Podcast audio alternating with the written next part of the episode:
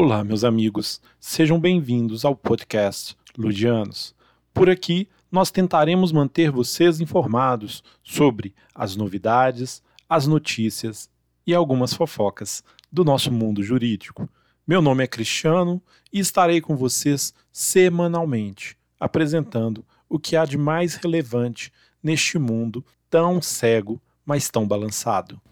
E para começar bem nosso episódio, vamos direto a Brasília, onde o STJ manteve as prisões preventivas dos magistrados envolvidos na Operação Faroeste, que apura a comercialização de decisões judiciais envolvendo vários processos submetidos ao julgamento destes juízes. É importante lembrar que o ministro Og Fernandes, ao determinar as medidas como a prisão preventiva e afastamento dos cargos, levou em consideração a manutenção da atividade criminosa. Os julgadores, ainda que investigados, continuavam cometendo os atos ilícitos e ainda tentavam destruir provas.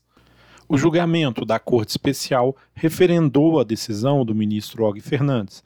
O único a votar contra foi o ministro Otávio de Noronha, para quem manter o afastamento dos desembargadores que estavam destruindo as provas não seria necessário. Como vemos, perdeu o ministro uma ótima oportunidade de ficar calado. Ainda em Brasília, vamos para a Praça dos Três Poderes.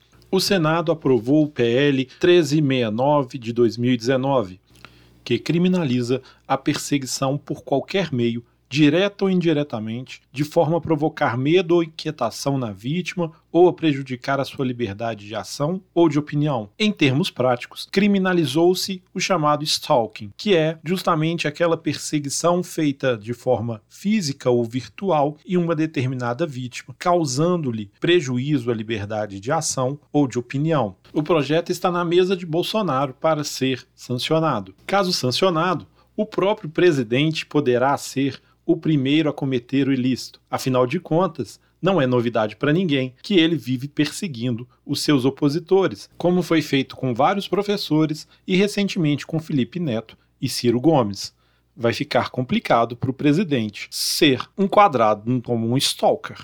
E para encerrar o nosso primeiro podcast, nós trazemos a campanha iniciada pelo professor criminalista mineiro Sérgio Leonardo. Diga não ao cálice da advocacia nas audiências virtuais busca a campanha abolir o botão silenciador da advocacia. O problema enfrentado pela campanha é que nas audiências virtuais, que são regra atualmente, pode o juiz que está presidindo a audiência simplesmente cortar o microfone do advogado, retirando-lhe a palavra, que é essencial para o exercício da sua atividade constitucionalmente prevista. E a campanha busca exatamente o fim dessa possibilidade, o fim do botão silenciador da advocacia. Professor Sérgio Leonardo, conte com o apoio do nosso canal, estaremos ao seu lado nesta luta. Um grande abraço para todo mundo e até o nosso próximo podcast Ludianos.